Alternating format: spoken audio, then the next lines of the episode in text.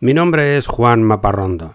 Soy periodista, divulgador, viajero incansable y fanático de la exploración humana del espacio exterior y de la búsqueda científica de vida en el universo.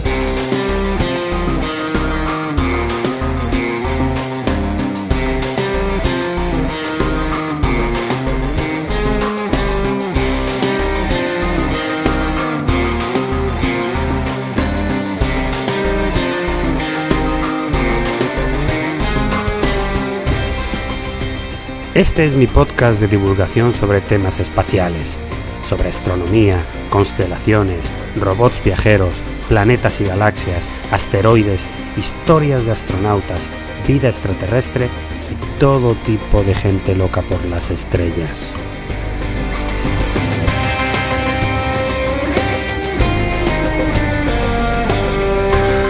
Bienvenidos al sueño de Laika.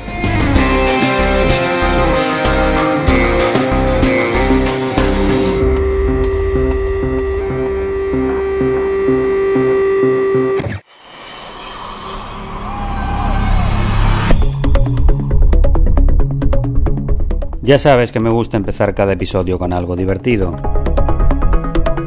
Hoy te voy a hablar del propietario de la luna. Hace poco más de 60 años, un abogado de la ciudad de Talca, en el centro de Chile, analizó las leyes de su país y se dio cuenta de que si un territorio no estaba habitado por nadie y nadie lo reclamaba como propio durante un tiempo, podía ponerse a nombre suyo.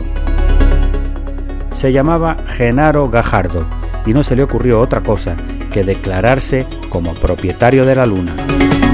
Lo más curioso es que la Oficina de Catastro y Registro de la Propiedad de Talca aceptó la declaración poco tiempo después reconoció su derecho de propiedad sobre la Luna.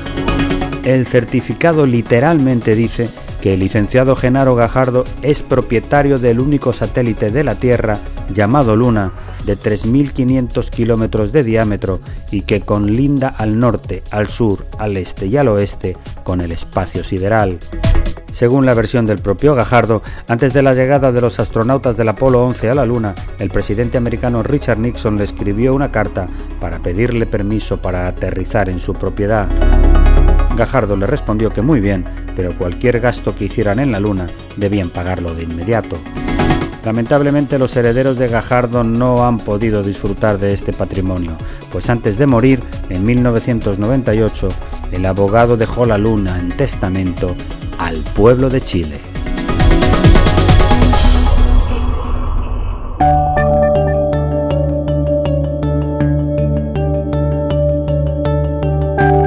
Y entramos ahora en la parte principal del episodio de hoy que está dedicado al enigma de la superficie de Venus.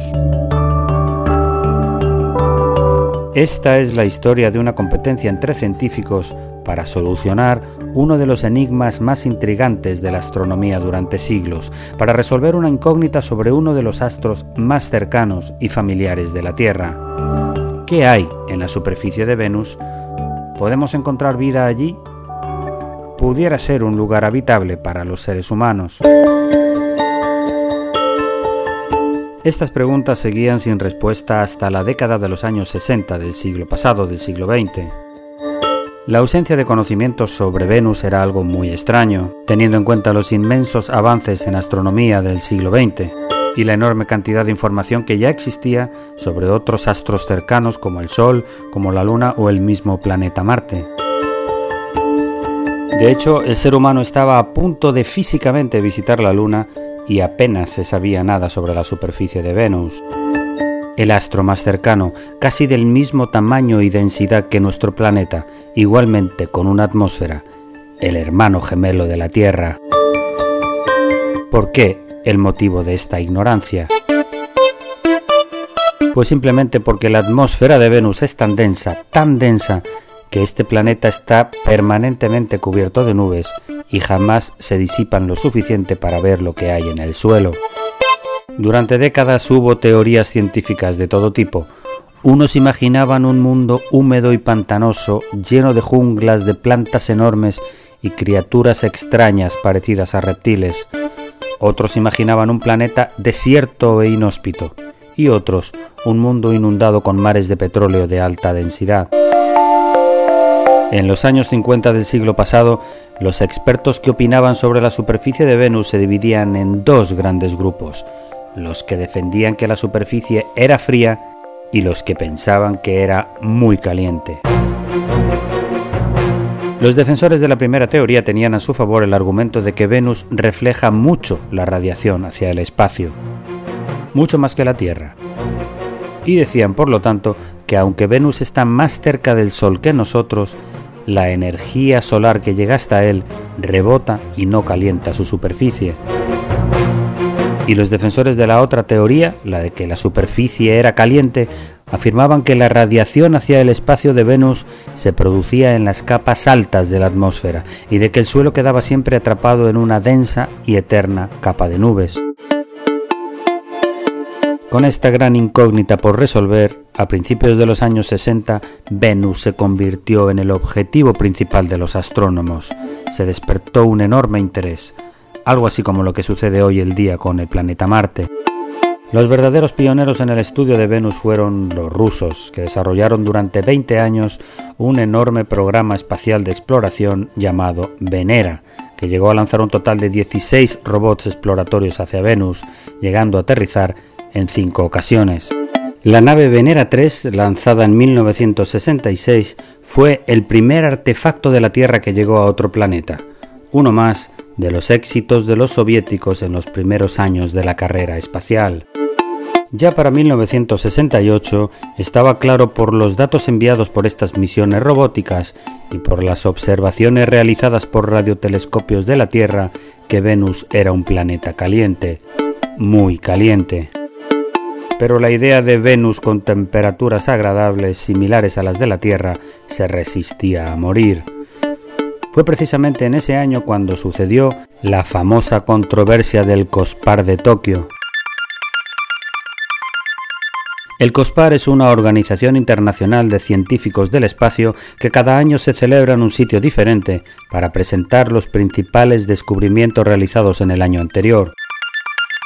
La conferencia de 1968 se llevó a cabo en la ciudad de Tokio, en Japón, y hasta allí fue una delegación de científicos rusos, liderados por el profesor Kuzmin del prestigioso Instituto Físico de Moscú, para presentar los resultados de la nave Venera 4.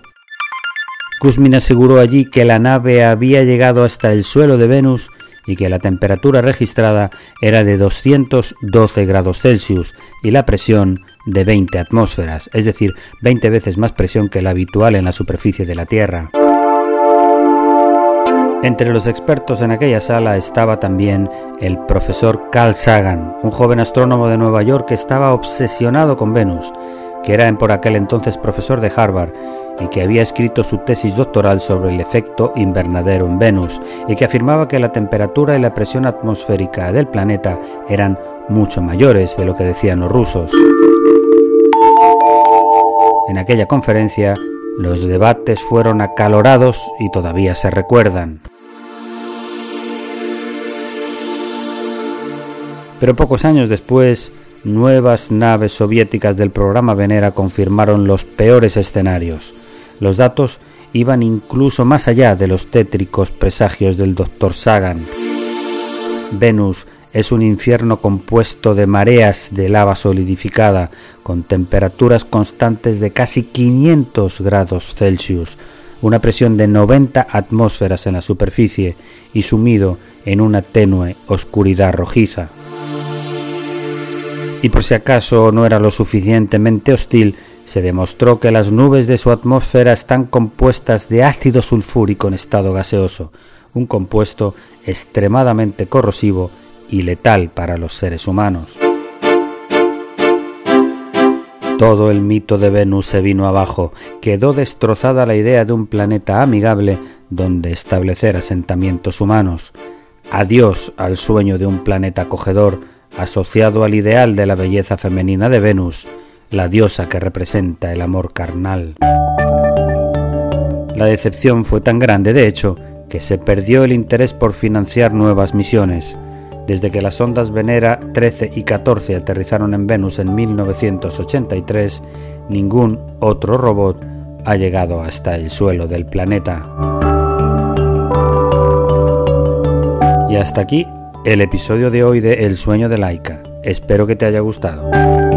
Si tienes algún comentario o sugerencia puedes escribirme a laika.podcast.gmail.com